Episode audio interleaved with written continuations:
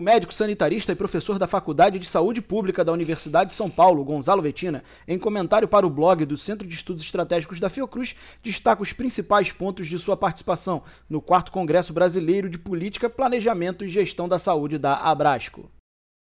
Em nossa mesa sobre a prospecções no enfrentamento da Covid-19 no Brasil, tivemos oportunidade de centrar na questão da, dos serviços de saúde. Né?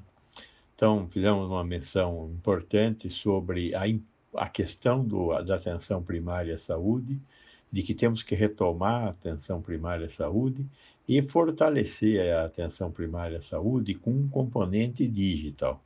É fundamental que a gente é, dê vazão a isso. Algumas cidades tiveram experiências fantásticas entrando na tentativa de ter um, digo na tentativa porque é bastante complexo, de ter um prontuário eletrônico do paciente e na utilização de 0800, de telemedicina, enfim, é, turbinar a atenção primária à saúde. A outra questão, que foi muito importante, foi a discussão da questão da falta de leitos de UTI. É um problema que o SUS terá que enfrentar após a pandemia. Nós temos uma, uma infraoferta de leitos de UTI para o tipo de patologia é, para o tipo de demografia e de é, carga de doenças que nós estamos enfrentando. Então, é fundamental isso. Fizemos uma menção mais ou menos importante também a questão do, do oxigênio, tentamos fazer um diagnóstico da questão da falta de oxigênio e, e discutimos também a questão da falta do kit intubação. Discutimos algumas alternativas, algumas de médio e longo prazo, que dizem respeito à existência de uma indústria farmacêutica nacional com mínimo de verticalização eh, na produção da, da, da farmoquímica e eh, na possibilidade da utilização de alternativas como os anestésicos halogênicos.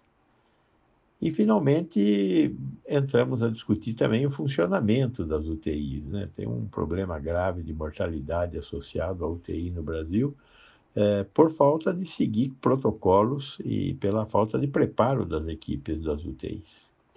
Finalmente, agora sim, é, discutimos a questão das vacinas e a falta de uma política pública para a produção de imunobiológicos.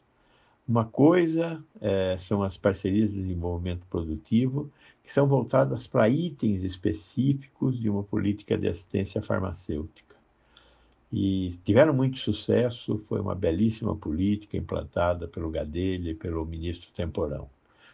Mas nós precisamos de uma política de longo prazo. Aí é uma política para a produção de imunobiológicos no Brasil, que recupere a capacidade da gente ter o conjunto de vacinas que o PNI utiliza. O Butantan parou de fabricar difteria, pertussis e hepatite B. É, a Taúfo de Paiva parou de fabricar BCG. Como é que vamos rever essa, essa questão e, e colocá-la dentro de uma política pública de médio e longo prazo? Essa foi uma, uma discussão importante também, com a qual nós terminamos. E é óbvio, coroou tudo isso, mais uma vez, lembrar que o grande problema que nós enfrentamos no Brasil é o problema da desigualdade, e esse problema, no meio dessa pandemia, está se tornando cada vez mais relevante e menos invisível. Thank you.